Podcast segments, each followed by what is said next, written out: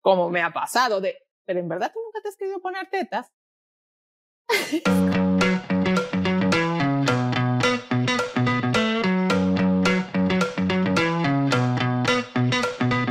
Hola, ¿cómo estás? Soy José Rivera y estoy con Leonor Suárez, estamos de vuelta. ¿Cómo eh, fue? Eh, ¿Cómo fue que nos perdimos tanto tiempo? ¿Qué nos pasó? Este es un episodio más desde hace mil años de Somos un caso de la vida real. Este es el podcast en el que revisamos los temas pop hot de la semana, que vamos a revisar los temas pop hot de los últimos tres meses. Todo que lo que todo el mundo estuvo hablando, que no nos cuestionamos, pero que estamos aquí para hacernos las preguntas que nos hicieron y para que nos hagan las preguntas que quieren saber, porque dónde estábamos, qué había pasado. Pasaron mil cosas y recuerden siempre pueden seguirnos en arroba somos un caso de la vida real. Ahora sí, hola Leo, por Dios, te extraño, quiero llorar. Yo también. O sea, primero qué nos pasó, primero tenemos que decir qué nos pasó, yo sé, o sea, El, el, update que estamos aquí sentadas hoy después de tres meses de grabar el último episodio donde no nos despedimos. Porque la gente nos ha preguntado qué pasó, qué nos pasó, dónde están, están pasando tantas cosas y no sabemos qué, con quién comentar o dónde están sus comentarios, sus tal. Resulta y acontece que ha pasado muchas cosas. En tres meses pasan muchas cosas. Le pasan muchas cosas a los artistas y a los famosos y a la cultura pop y nos pasan muchas cosas a nosotras. Yo sé, no sé por dónde empezar. Es que además, eh, ahora lo pensamos a tres meses, pero en una semana realmente pasaron muchas cosas que hicieron que no regresáramos a la semana siguiente y era como, mm, ¿en qué momento pasó todo esto? Bueno, no sé, ya no recuerdo el orden exacto de, las, de los eventos, pero Una serie entonces Exacto. O algunos más afortunados que otros, pero creo que casi en, sucesión así, este, en una semana fatídica, eh, bueno, yo eh, Leonor consiguió un nuevo empleo, tiene un nuevo empleo y en la misma semana Joseph se quedó sin empleo. Entonces fue como que hicimos un switch así, muy rápido. Era como, como, cuando, cuando Parents Trap o las películas esas en las que se intercambian los papeles. Así tal cual nos pasó. Y, parece broma, pero no, así era. O sea, yo muy sorpresivamente eh, me quedé sin empleo, ya no estoy en Univision y Leonor, eh, además, en ese momento entró a trabajar en una. También sorpresivamente me ofrecieron una, una posición y la cual aceptó. La cual ella aceptó. También en todo eso yo tenía planeado un viaje, eh, a, iba a ir a Lisboa y entonces eh, el viaje ya estaba ya, entonces no lo podíamos cancelar con trabajo o sin trabajo y entonces bueno, se volvió como todo un, un poco un caos y además, eh, bueno, otra persona también tuvo otro cambio de estatus eh, ya va, en su vida. Bájale un, po bájale un poquitico a tu micrófono. no, no dice bájale el micrófono, me lo vas a contar igual. no, ya yo lo hice Instagram official porque sé dice que lo que no pasa en Instagram no pasa en la vida real. Y no por eso es que lo hice, sino porque, bueno, llegó el momento. Yo lo tenía como por ahí, la cosa estaba madurando. Igual no quiero ser como Rosalí y Raúl Alejandro que van anuncian el compromiso y van y luego terminan. O sea, tienen años de relación y resulta que lo ponen afuera y la cosa se, no sé, algo pasa. Entonces, Por eso hay que ponerlo afuera desde el principio y ya. Si, y no si sobrevive, sobrevive. Claro, porque si no, porque a lo mejor tú no sabes, la presión pública, social es lo que luego no resiste, yo qué sé. Tal vez. Pero no sabemos todavía de Rosalía y Alejandro. Pero lo cierto es que aquí la señorita Leonor Suárez se enovió oficialmente, eh, algo que este, tampoco nos esperábamos, fue como, o sea, bueno, sí nos esperábamos, ¿no? estábamos en, esas, pero en algún momento tenía que pasar. No tenía que pasar. No es que yo me renuncié por completo a la, a la, bien pareja y al amor, no, sino que sencillamente no, me tuve mi tiempo. Cuando las mujeres estamos viviendo esto, estos, estos momentos de transición, en los que nos empezamos a reinventar y nos empezamos a preguntar cosas, pues toma su ratito. Y hay que tener paciencia, hay que tener paciencia. Porque como uno ve mejor y ve más claro, Toma más tiempo. también más fácil. Correcto, toma más tiempo. Ahí cayeron unos muertos rápido, by the way. En los últimos meses cayeron así, pa, pa, pa. Ya, ya, no. Además eso, el, el, el, en el momento que uno se novia, regresan todos los que se acordaron que por qué no es que habían estado contigo. Pero bueno, La, sí, esa es otra historia. Entonces, bueno, con toda esta serie de eventos y cosas pasándonos en la vida. A todas pues, estas también ya va, digamos que tú te fuiste a Lisboa en toda esa semana eh, Josette em, salió de Univision de manera súper repentina. Yo también acepté una posición de manera rápida. Josette se fue a Lisboa a, a buscar, buscar el futuro. El futuro. Que así, la vida es así. este, ahora eres una residente europea, ¿no? Europea. Me veo, me veo distinta. Me veo diferente.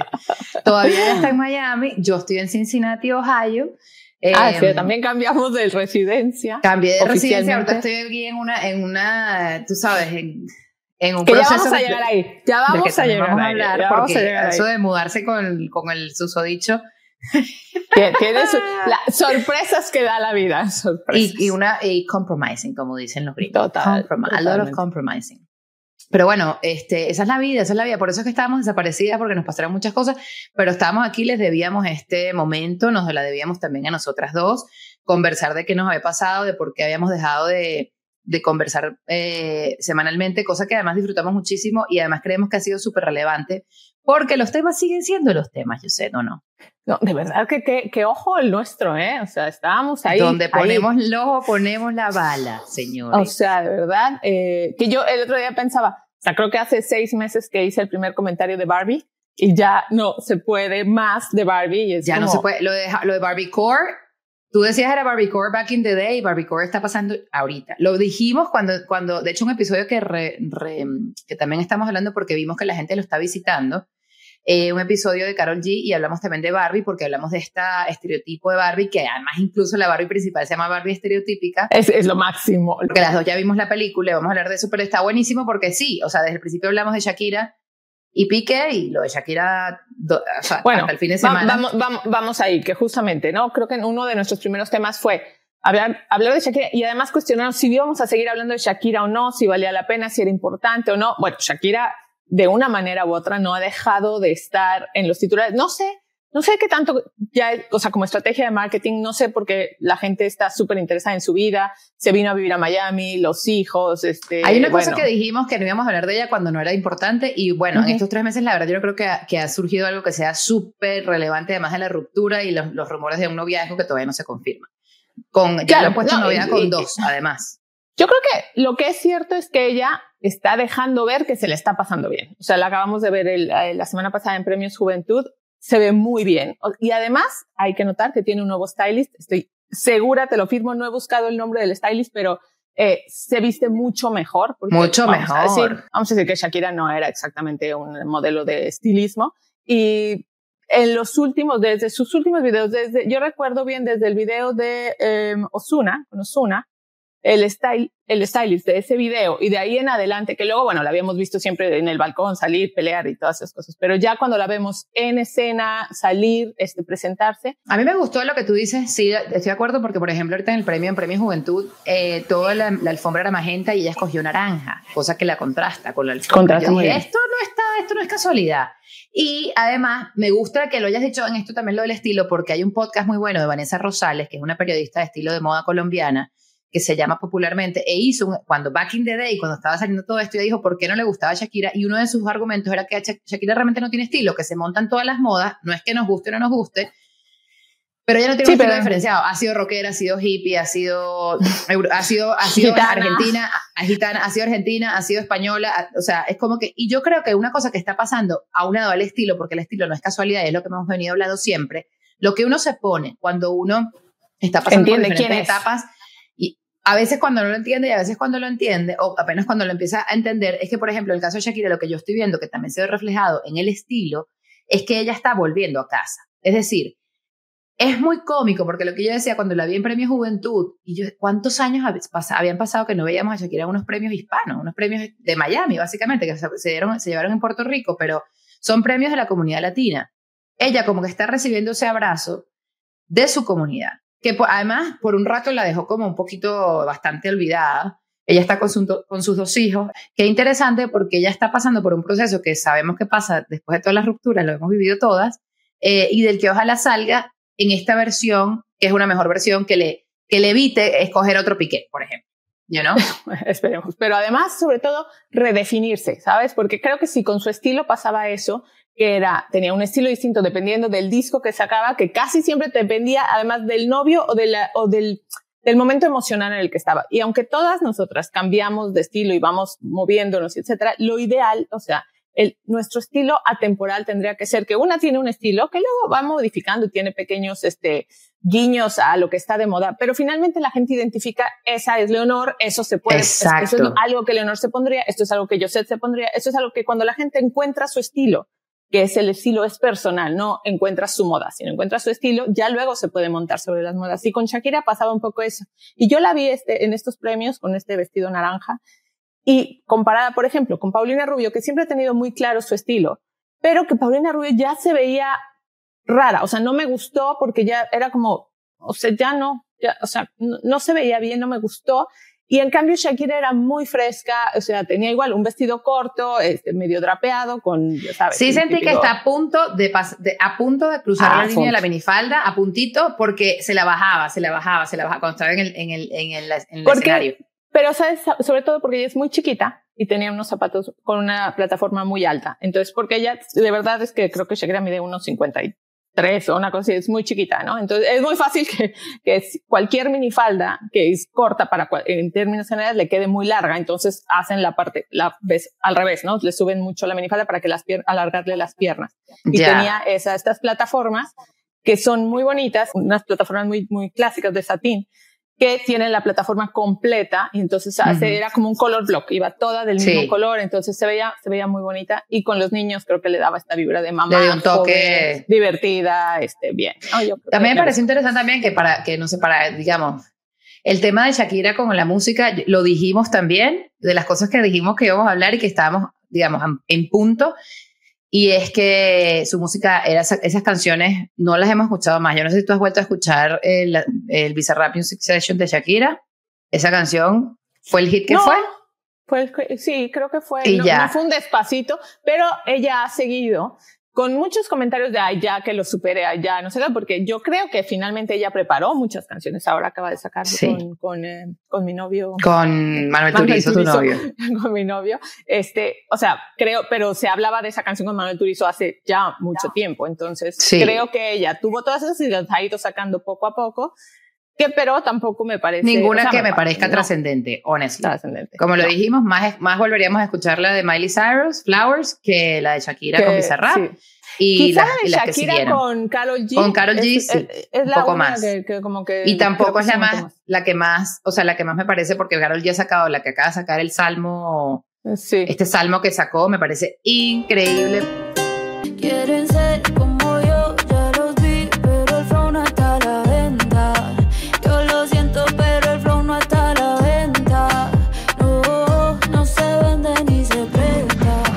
esa es la otra de la que sabemos que íbamos a hablar claro, G está impresionante. Se volvió para mí popstar global, lo puse en mis redes cuando ocurrió, cuando se montó en esa alfombra roja de Barbie, la película que también, Ah, todo claro. lo que me, tú sabes lo que me parece increíble de este episodio que estamos grabando hoy, que es como la supernova de todo lo que venimos hablando, porque hay estos personajes y, todo se cruzó con todo. se, empezaron increíble. a cruzar.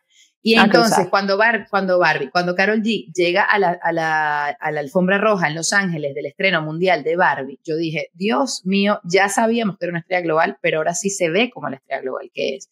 Porque entonces utilizó el estilo del cabello que le queda precioso, está feliz y eso se nota, señoras, mujeres, señores, amigos, amigues, se nota. La sonrisa que esa niña tiene es una cosa que no ha tenido desde que lanzó su carrera. Y yo creo que además lo más inteligente que hizo Karol G, sobre todo después de la ruptura con Anuel, que evidentemente fue un momento crítico para ella, que también que estaba muy enamorada, y entiendo que también para él, porque él sigue enganchado, pero bueno, lo mejor que puso pudo hacer Karol G es desaparecerse, estar tranquila, relajarse y lo que ella dijo, o sea, escribir su disco, eh, sanar, eh, lo que la gente tiene que hacer después de una ruptura, de una relación de esa manera, que entonces puedes estar tranquila para encontrar algo mejor o no, o sea, o quedarte sola o lo que quieras, pero finalmente para, para volver a buscar lo que a ti te gusta, lo que tú quieres. Y mira, y mira que, mira la diferencia de ella con, con, con Fade, que no necesariamente, ojo, no sabemos si está a hacer la relación que sea el amor de su Sí. vida, pero luce como una, como una buena relación. Y en el caso, y mi Anuel, el, el Anuel, terminó Ah, no, bueno. empatado con la más viral y, cada, y ahora andan un rollo con 69, que además de eso No. sí que no vamos a hablar, porque es como, No, no, ese sí no. Y bueno, finalmente Anuel suficiente, enough, eh, Carol G está espectacular. Carol G está en la cima. ah, bueno, y eso, a nuestro punto, Carol G está se ve. en la cima. Él tuvo que sacar una, una camisa, unos premios, y ella está en la alfombra roja de la película más importante del verano. La película del 2023 es Barbie. ¿Y quién está en ese soundtrack? Carol G. Es que es impresionante. Yo cuando oí la canción en la película, eh, tú, lo notaste. Yo dije, claro, cuando está entrando el ley. Oh sí, es como de verdad, o sea, da como una emoción. Mira, bueno, hablemos de Barbie, eh, esperemos que la hayan visto. Y si no, pueden irla a ver. Eh, hablemos de Barbie.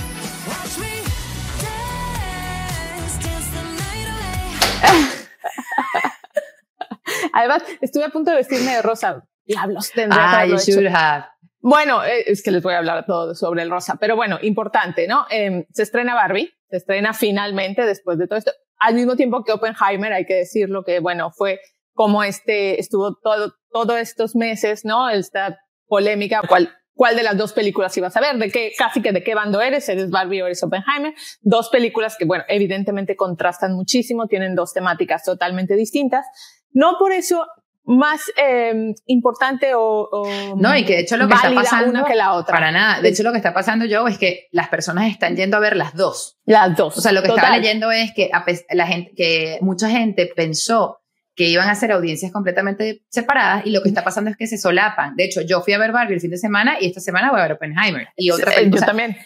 Como que eh, qué bonito, ¿no? Volver al cine por razones diferentes y ver grandes películas que estén hablando una de comentarios actuales, como lo es el feminismo, como lo es todas estas cosas de body image y, incluso la relación hombre-mujer actual moderna. Sí. Y luego tienes Oppenheimer, que es una gran película de Christopher Nolan. Qué cool. Y que además es una película de eso, de tres horas y que, y que la gente no lo siente y que de verdad, eh, yo creo que eso, volver al cine ya lo vale, ¿no? Que, que de verdad volvamos con esta sensación de esto lo tengo que ver en el cine. Yo, yo fui igual este fin de semana y ver a la gente vestida de rosa me parecía A los hombres increíble. de rosa, yo vi. Y no es, ojo, hombres eh, gays y straight, los dos. Sí, sí, sí. Había un interés real, sí. Y creo que este trend, eh, más allá de, evidentemente, los millones de marketing, de la campaña de marketing, que esto ha sido, vamos, impresionante, y esa gente no ha dormido, en, no sé, en meses. Sí, que dijeron que se merecían un premio. Si alguien se merecía un premio es la campaña de marketing. Y, la campaña ha sido eh, espectacular, pero pero además creo que espectacular porque también estuvo bien pensada. O sea, Total. una marca que ya nos parecía vieja, o sea, una, una marca que ya no estaba dando, que vuelva a, a, a, ser relevante. claro, pero y en cualquier lugar moderno, digamos, o sea, en cualquier lugar de hoy tiene, tiene espacio. Total, a mí me parece que tú estás diciendo algo clave y es que, ¿sabes qué pasa? Que en un mundo en el que las audiencias están fragmentadas y que es muy difícil perforar la atención, caen muchas marcas en el cliché de la nostalgia pura y dura del, del traigamos a la sirenita, porque yo también vi la sirenita y es un remake tal cual. En cambio, Barbie es traer una figura de antes, pero a la actualidad y hacerla moderna, hacerla interesante, hacerla cool. Volverla cool. Y eso no es fácil, o sea, no es fácil eh, que la audiencia que jugó con Barbie se una a la audiencia nueva o, bueno a las niñas que ahora quieren otra vez ser Barbie y las niñas muy chiquitas que quieren sus fiestas de cumpleaños de Barbie una vez más. O sea de verdad es que creo que que eso es un es un logro de la película. Y eso tiene un nombre exacto y eso tiene un nombre que es Greta Gerwig.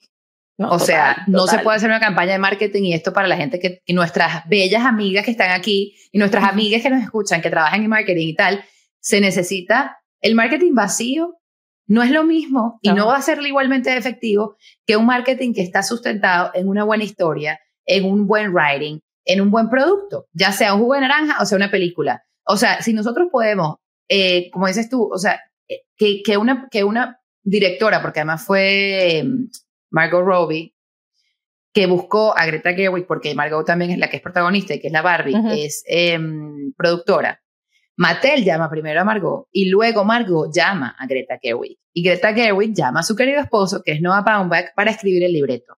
El libreto es el producto de un matrimonio súper creativo, súper consciente.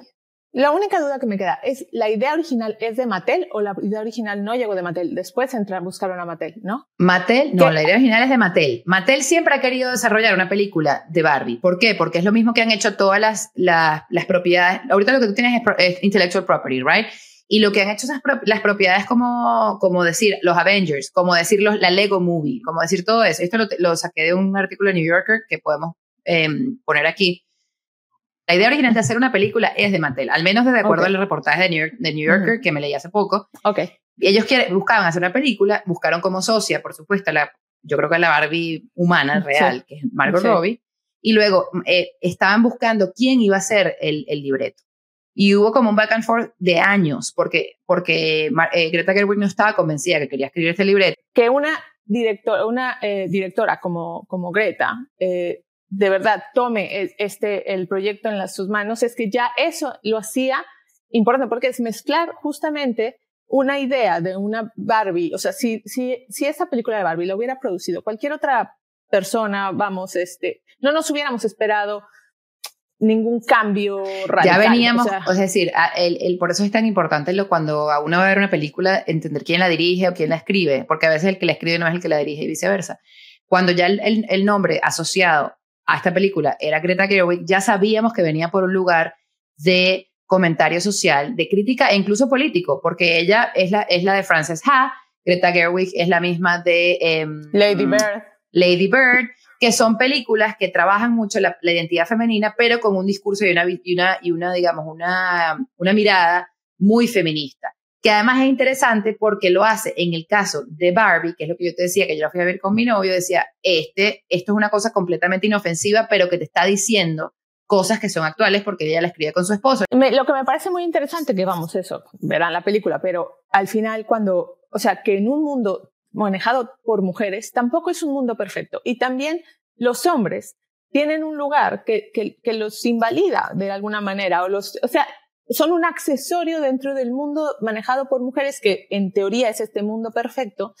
Y cuando vas al otro mundo también está lleno de imperfecciones y es como, ojo, o sea, como decir, bueno, lo que, lo que está pasando es que cuando el, el poder se desbalancea de esa manera, no, no funciona para ninguna de las dos partes, porque, porque en ese mundo ideal de Barbie, que es muy ideal, también hay unas muñecas rotas que viven aisladas. Entonces también hay que entender que eh, los mundos perfectos tienen muchas complicaciones y que esta Sí, que los mundos en los que una, una sola visión prevalece, ¿no? Que son estables, digamos de esa manera, no son, no son los más justos necesariamente, ¿no? Entonces por eso creo que ahí viene todo el, tema que hemos visto que en estos tiempos está súper válido, pero que ha desatado todo lo que es el you know, extremismo y, y olas de odio y tal, pero la representación es importante, que tengamos gente que pueda ser escuchada y que pueda, y que pueda poner su opinión, tanto de, los, de género, diversidad de género, diversidad de sexo, diversidad de raza, todas estas cosas que parecen como woke, pero que en verdad también tienen que ver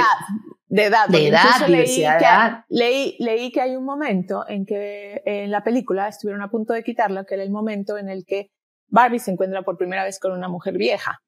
Que es Ruth, que es la creadora de... No, no, no, en la parada del bus, antes de eso. Ah, ah sí, sí, sí, sé cuál es, es verdad, es, la es, verdad. es la primera vez que le sale una lágrima.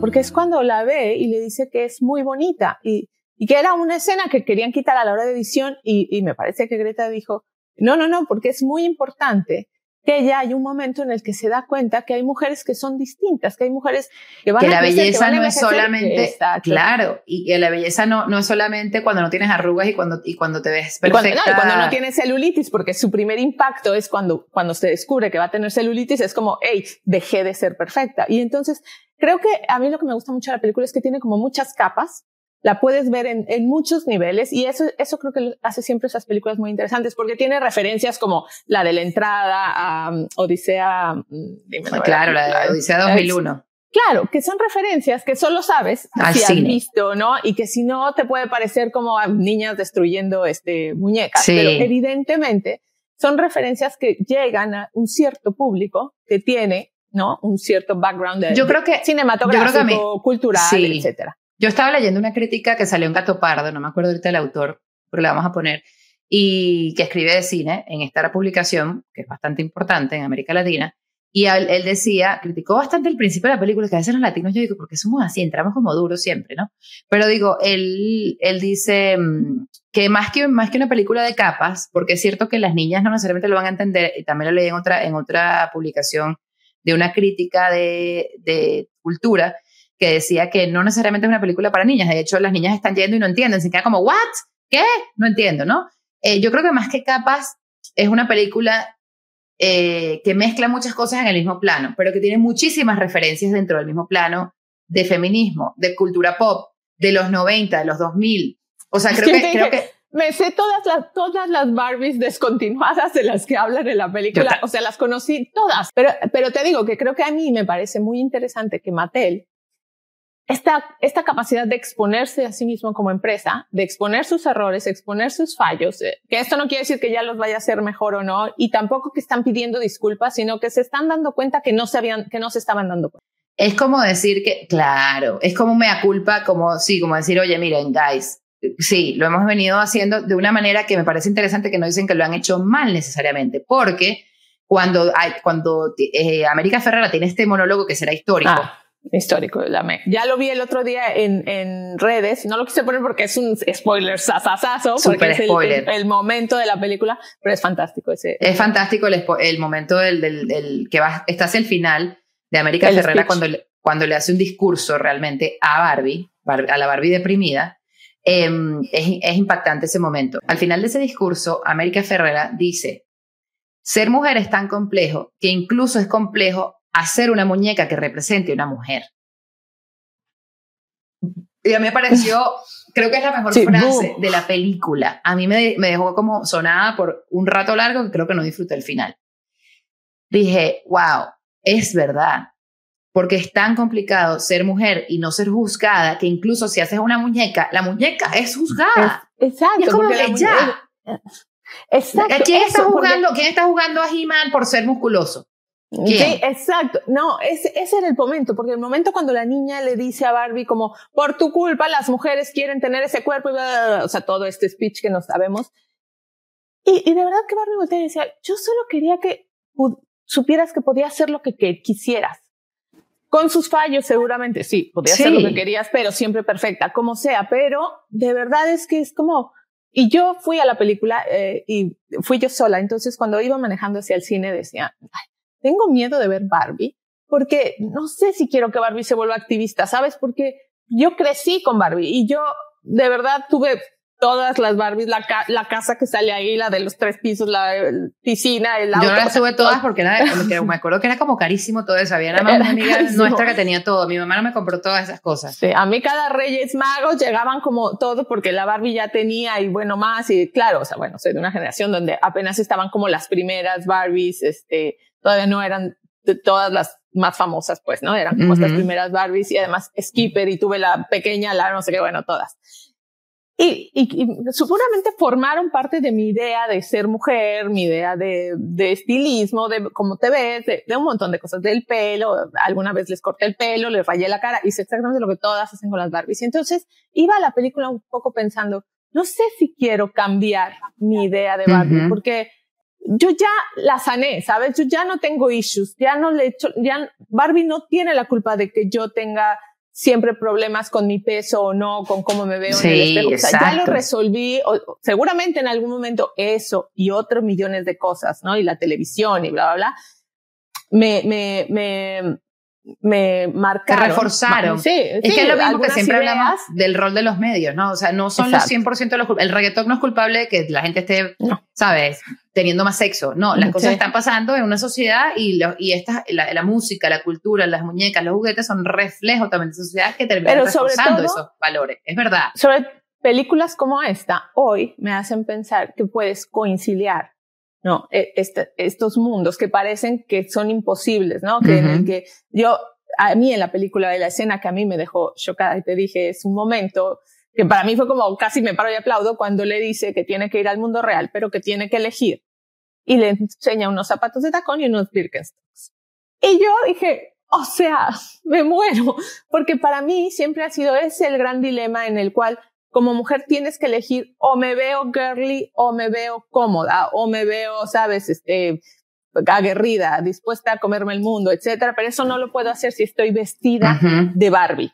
Y entonces yo decía, ese es uno de esos momentos en los que dices, ¿por qué siempre estamos en esta disyuntiva? Claro, tengo que elegir entre ser una o la otra. Yo creo que, que tienes, es súper válido, no tenemos por qué elegir.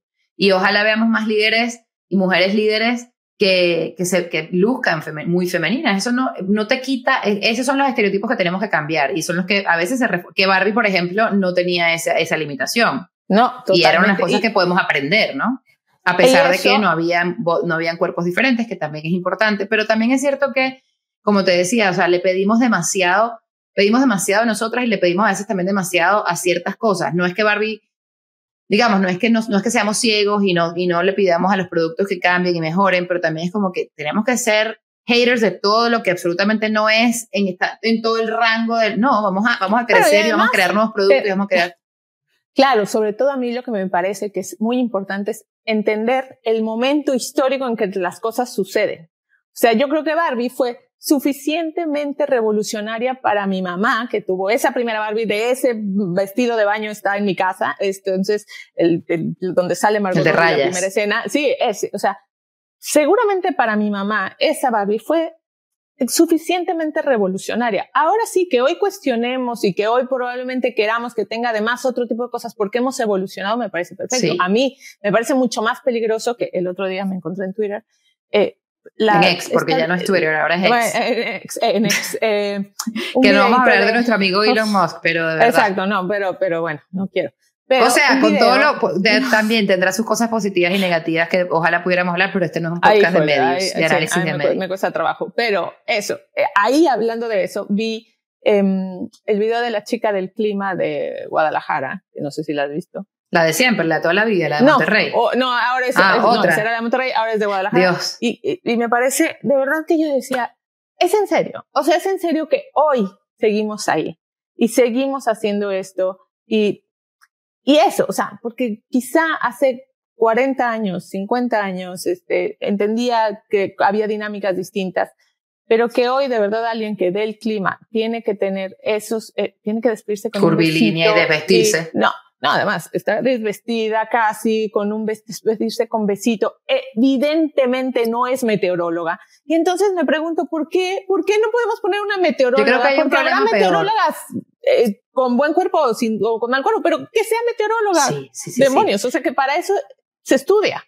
Yo creo que en lo que tú estás diciendo es clave, que como que es peor, es peor juzgar el pasado con los, con los, eh, peor que juzgar el pasado, como por ejemplo Barbie con los valores de hoy es vivir el hoy. Eso sí es grave. Como, si fuera con los valores del pasado. Como, si no hubiéramos cambiado. A mí eso es la parte que me preocupa, de verdad, porque yo digo... Y creo que tenemos que repetirlo. Creo que tenemos que repetir esto para todo el mundo, yo sé.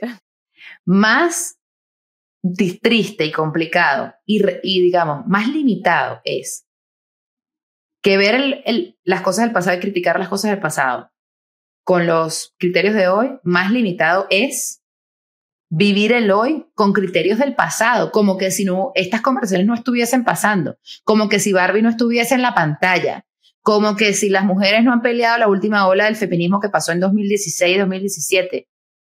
Hello. Como que no nos hemos enterado, exacto, es como, de verdad, entonces a mí ahí es donde me preocupa, donde por una parte tengo una película que está llamando a la gente de una manera nunca antes vista y que las niñas no sé si van a entender todos los referentes, pero algo les va a quedar porque se identificarán con la hija, con la mamá, con Barbie, con, con alguien, ¿no?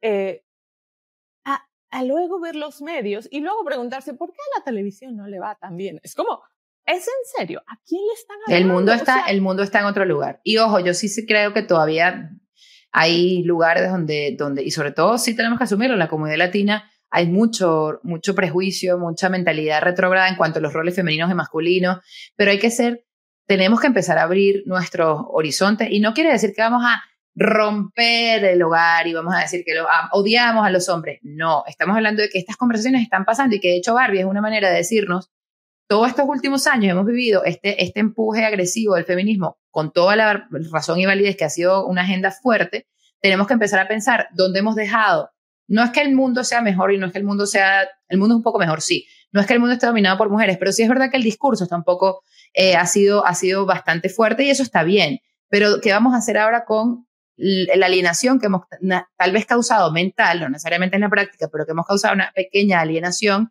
del rol del hombre en este, en este nuevo en esta nueva forma de, llevar la, la, vida y la agenda feminista con la cual yo y tú y nosotros estamos de acuerdo, pero es como decir, ¿cómo vamos a, cuál es el rol en esta nueva dinámica? Que no dejemos, es una advertencia también, también Barbie, para no dejar al hombre completamente relegado porque va a sentir lo mismo que sentimos claro, mujeres. Invalidado, que, que, es un poco lo que le pasa a, a, Ken en algún momento y que hay ese momento en el que él dice, cuando ella dice, me siento violentada por cómo me están viendo, y él le dice, yo me siento reconocido, empoderado. Y es como, o sea, me están viendo, knowledge le dice. O sea, es como, de verdad el problema aquí es que eh, no hemos entendido cómo reconocernos mutuamente, ¿no? Eh, desde, desde nuestras propias diferencias, y eso lo diré siempre. Y, y, y solo para decirte con lo, la del clima, para que quede clarísimo, no me estoy refiriendo y no estoy criticando la manera en la que ella se viste, porque por mí, bueno, ella puede salir en shorts, en bikini, me da igual.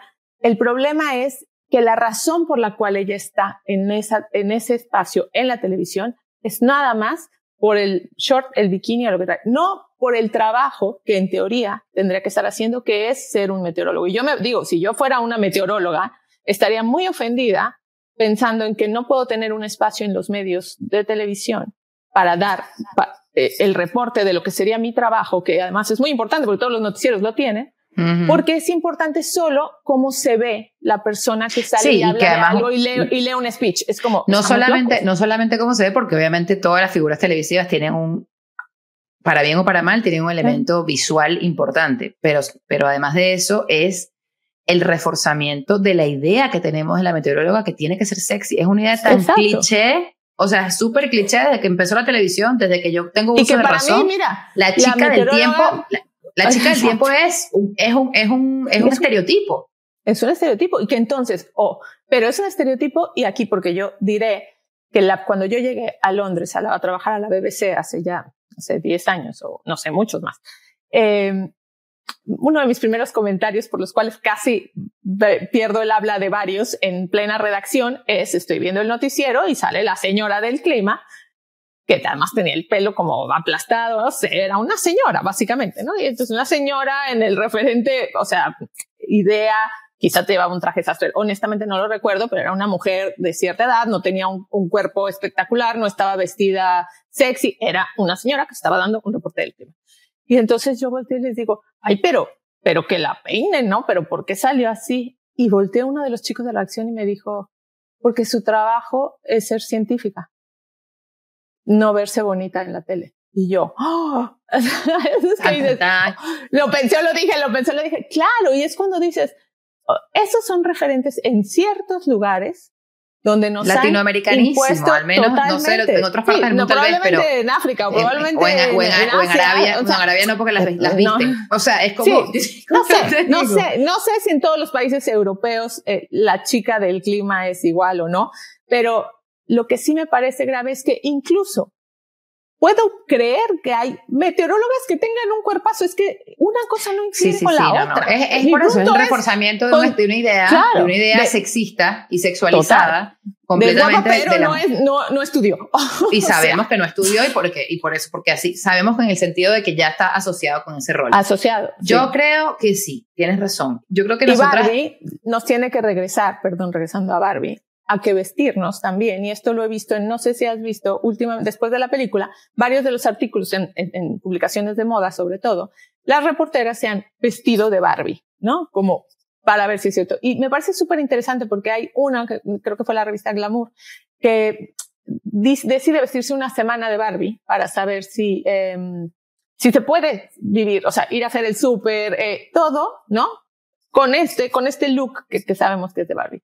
Y ella al final, pues es muy divertido, de, este, como, pues actúa de manera distinta. Y eso es algo que eh, en el taller que, que tengo de, de, moda con mi hermana siempre decimos, cuando te vistes de una manera, sobre todo muy femenina, actúas de una manera muy femenina. Y el refuerzo exterior es distinto y eso es impresionante. Y entonces a una, una chica escribió una columna ahora en el Telegraph que la vistieron igual de Barbie Em, la peinaron, maquillaron, Mattel hace esto para que ella vaya y, esté todo su día trabajando. Ella es una reportera que dice que ella nunca se viste así.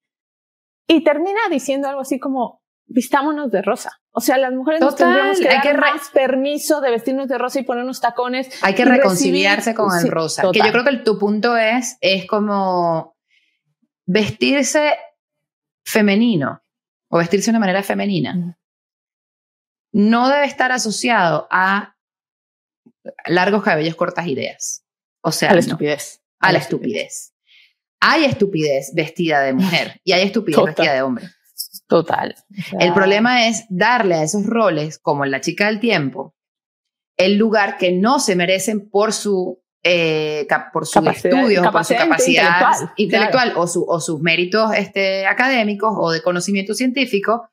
Y entonces reforzar la idea, y eso sí es lo negativo, de que si una mujer se viste de manera sexy, si una mujer se viste de manera femenina, entonces, por lo tanto, debe ser bruta o debe no estar capacitada para estar en el lugar en el que está. Y eso es un problema que nos afecta a todas.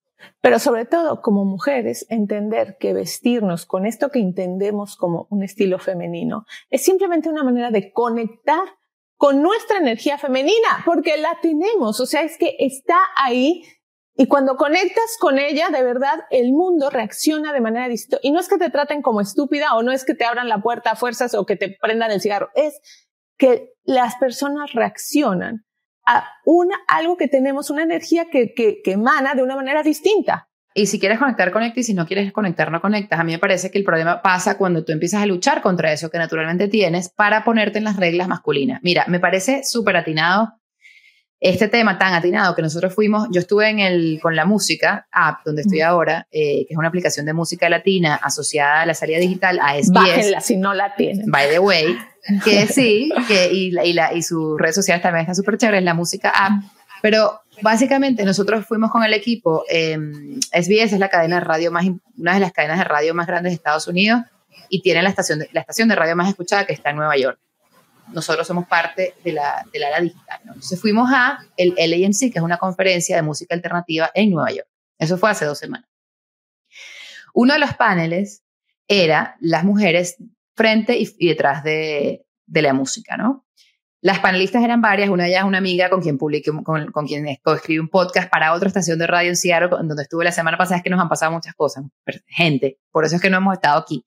La que me llama la atención es una mujer eh, ejecutiva que se llama Inma Gras, española, que lleva Altafonte, que es una firma pues, de, PR y de disqueras en España, la más importante de España, o una de las más importantes de España. Ella probablemente está en sus 60 años. Y el tema que ella pone, que para mí fue lo más importante de esa, de esa, de esa conversación, además de los avances que se han hecho y los, y, los, y los gaps que todavía existen en la representación femenina, en la música, en la industria musical, ella dice que tenemos que justo hablar de la energía femenina. Mira lo interesante. Y es una mujer que era una de las primeras que estaba en, los boards en España, que también es un, es, un, es un, país bastante duro con respecto al trato, del, hay bastante machismo igual, no sé qué, y violencia doméstica. Y habla de cómo es importante que las mujeres no perdamos nuestra energía femenina y juguemos con esa energía en los espacios donde hay hombres para poder crear unas dinámicas nuevas que nos permitan conquistar espacios, pero crear balance y crear dinámicas que nos gusten también a nosotras y que disfrutemos, porque no tenemos por qué jugar con las reglas de los hombres. Y ella masculinizarnos y, todo este tiempo, porque, porque además luego nos sale peor, o sea, eh, este, esta, esta necesidad de, de, sí, ¿no? De, de adoptar las Sale peor porque pierdes muchas Claro, pierdes, muchas, cosas, no te gustas a ti misma, pierdes amigas, pierdes alianzas, pierdes tantas cosas que, que no ganas, que sí puedes ganar. Y de todas maneras, tampoco entras a ser parte del círculo del club de Toby masculino, porque, eh, porque no es cierto. Entonces, y, y, rompes mucho tu relación, o sea, dejas de estar en esta sororidad, ¿sabes? O sea, pierdes tu relación con otras mujeres, porque entonces te, pasas automáticamente del lado de las que nos vemos que masculinas, somos más valiosas de las que nos vemos. Y es esta pelea que dices, no. Y sabes que se sufre mucho, yo sé, se sufre mucho porque al final pides que te, traten de una manera agresiva cuando te comportas de manera agresiva. Entonces, los hombres te tratan de manera agresiva porque no saben cómo lidiar con una mujer que se comporta de esa manera. Si eres, sobre todo si eres straight, porque si eres gay, todavía te puedes llevar con ciertas cosas y esto es un estereotipo, pero a veces esos estereotipos les, juegan a favor o en contra en dinámicas eh, empresariales.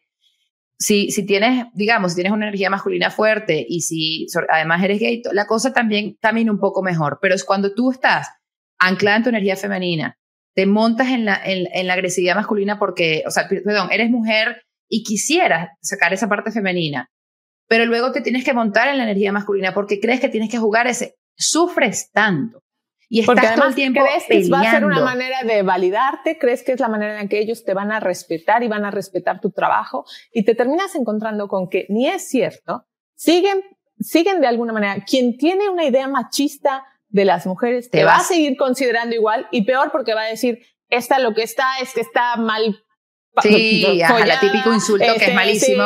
exacto, porque mírala, porque entonces por eso no tiene, o sea, finalmente es, esas dinámicas van a seguir ahí. Entonces. Creo que no son, eh, sí.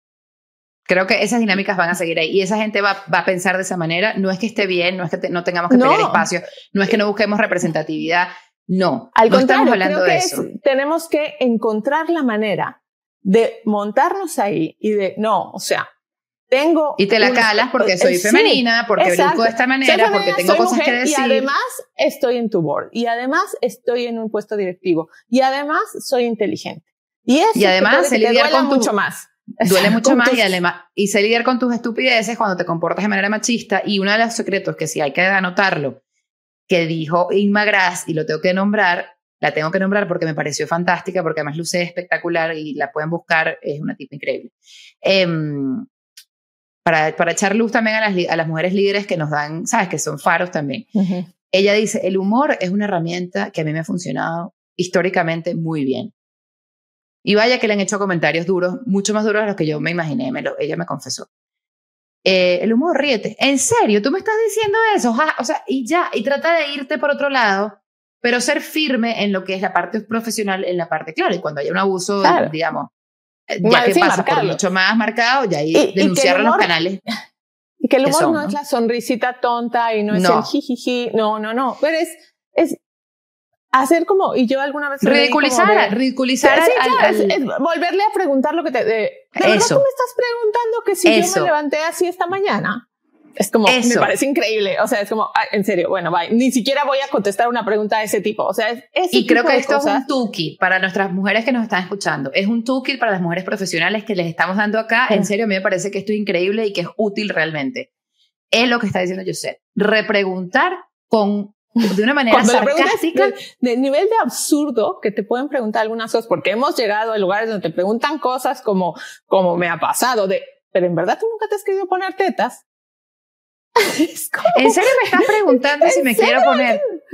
O en serio me estás preguntando, o sea, ¿quieres salir a No, ¿en serio quieres, crees que debemos tomarnos un, un, un, trago? Mejor porque no nos tomamos un café mañana, ¿no te parece mejor? Exacto. Así. Literal. O sea, es, es como repreguntar porque ya la pregunta en sí es tan absurda que de verdad no tiene sentido eh, reaccionar agresivamente no te lleva a ningún lado.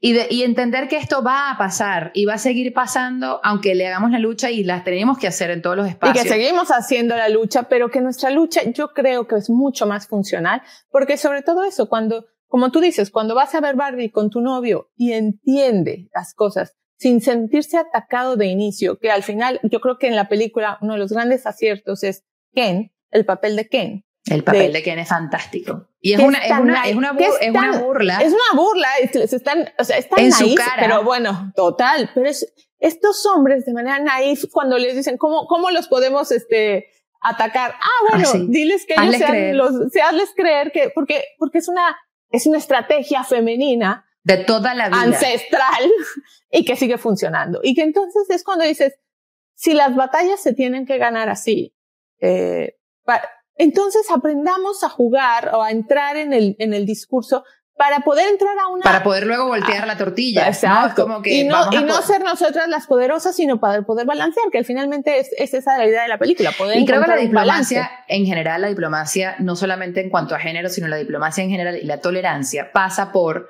entender de dónde viene la otra persona, entender cuál es su mecanismo de comunicación y tratar de comunicarse de esa manera. Yo sí creo que tenemos muchas cosas que hemos avanzado y que tenemos que seguir avanzando, pero estamos en un punto en el que podemos revisar la estrategia. Bueno, pues todo esto fue lo que nos dejó Barbie. O sea, de verdad, la película nos habló de todos estos temas y mucho más. Eh, podríamos seguir hablando de Barbie eternamente porque creo que seguimos encontrándole cosillas por ahí. Pero bueno, lo importante es que estamos aquí, que vamos a seguir estando con ustedes o por lo menos intentaremos. Sí, nos, nos pueden, vamos a, vamos a, vamos a hacer el esfuerzo de estar con ustedes porque queremos, nos han, nos han dicho que nos extrañan como nosotros nos extrañamos, como yo extrañaba a Joseph. Así que bueno, esperamos que sea, sí que sea útil, que nos divirtamos también y bueno, eh, nos veremos cada semana. Lo estamos haciendo cada martes, este salió cada el miércoles porque Joseph eh, cumpleaños hoy. Exacto. Ahora échenme la culpa. No, sobre todo lo que es importante es que como vieron tenemos un montón de planes, de proyectos que les vamos a contar y entonces esto no sabemos qué tan viable, qué tan posible será estar cada semana, pero haremos este esfuerzo. Sobre todo necesitamos que ustedes nos digan si quieren que estamos aquí, que nos manden mensajitos, si nos extrañaron, si les gusta que vengamos a contarles que la verdad, eh, cuando nos volvemos a ver aquí nos damos cuenta que, que hay muchos temas de que hablar, que hay muchas cosas que nos han dicho, que de verdad eh, es necesario tener eh, un espacio en el cual reflexionar sobre ciertos temas. Y bueno, sobre todo, a ver, cuéntame de tus proyectos, Leonor. Bueno, para contarles las otras cositas que, las otras cositas que estamos haciendo, em, nada, yo tengo ahora una columna semanal en El Pitazo, que es un portal de noticias eh, de Venezuela. Em, y nada, escribo semanalmente allí, sale todos los sábados, es una columna escrita donde trato temas principalmente de la cultura y de, y de pues, las cosas que se están comentando eh, desde la diáspora venezolana, eh, porque obviamente yo ya no vivo en Venezuela, pero hay muchas cosas de eso que estamos construyendo, esta nueva identidad que es ser venezolano después de tanta gente que se ha ido.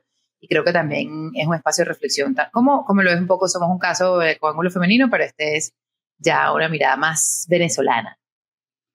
Y muy importante decir que es, es una mirada muy venezolana, pero no exclusivamente para venezolanos. A mí me parece súper interesante. Yo he estado con Leonor desde que la empezó y la verdad es que te abre una ventana a ese universo eh, de, de, la, de, la, de, la, inmigración, ¿sabes? Y de la diáspora y, que todos al final somos un poco esto y todos hemos armado comunidad o hemos, haciendo, hemos ido haciendo de otro país nuestro país y entonces creo que es muy interesante revisar esas cosas que nos definen un poco como, como latinoamericanos, que también como venezolanos, obviamente, o mexicanos, o Sí, sí, todos los hispanos, todos los latinos que andamos regados por el mundo. Así, esta es la realidad. Esa es la realidad que vivimos, señores. Compren América, por cierto. Exactamente, el libro que les tengo, que les tengo recomendado a, todo el mundo, un libro que, que me estaba leyendo, que está espectacular, que habla sobre estas estos movimientos y lo que somos los latinos, que tiene que ver mucho con, con lo que estamos viviendo actualmente. Ya yo sé se lo está leyendo también, espero pronto, y mucha gente que, que con la que hemos conversado está, es un libro útil para entender lo que está pasando en América Latina. Es como el, el Sapiens para los latinos. Exacto, interesante. Y sobre todo, bueno, pues de mi parte, eh, les cuento, como ya les conté, después de todos estos este, movimientos telúricos que tuve en la vida, eh, estoy rearmando, estoy trabajando en, en, mi empresa, en estrategias digitales, social media y todo lo que se acumule, pero sobre todo estoy lanzando un nuevo proyecto que es, eh, digamos, la evolución de los personajes que he sido en mi carrera, que ya es larguita, eh, sobre todo la conejita de Indias, la Insider, todos estos, estos personajes que he ido creando. Y entonces, bueno, esta, esta nueva columna slash cuenta de social slash newsletter slash todo lo que entre ahí debajo es una especie de sombrilla en la que eh, les estaré contando más de lo que, de lo que yo sé, de lo que hablo. Se llama Porque lo digo yo, yo con J, ya les estaré contando más y espero verlos por ahí y hablaremos como siempre de de moda, pero de fashion, de estilo, cultura pop y de cómo eso nos afecta en la vida y de verdad cómo tiene una importancia más allá de el, el, reflejo superficial, que es lo que acostumbramos ver. Y los tips y todas esas cosas que si lo dice Josette es porque lo van a ver de verdad. Y si lo dice Josette es útil, de verdad. La vida normal, cotidiana de nosotras, las niñas o las mujeres. De verdad. Entonces, bueno, feliz cumpleaños, Joe. Este ha sido un gran, reencuentro. Verte ha sido súper lindo. Eh, editar va a ser tu regalo de cumpleaños, ya te lo digo. Y es un gran regalo, ustedes no saben cómo me lo dice. ¿eh? regalo, es un gran regalo. Y, yo de verdad, muchas gracias, Leonor. Tú no sabes lo que te he extrañado, o sí lo sabes porque me encargo de decírtelo todo el tiempo. extraño mucho este espacio, de verdad que nos hace eh, la semana, por lo menos a mí me, encanta. Y bueno, ojalá podamos estar aquí con ustedes eh, y seguir en esto, porque somos un caso Somos un caso de la vida real. Nos vemos pronto. Besito. Chao.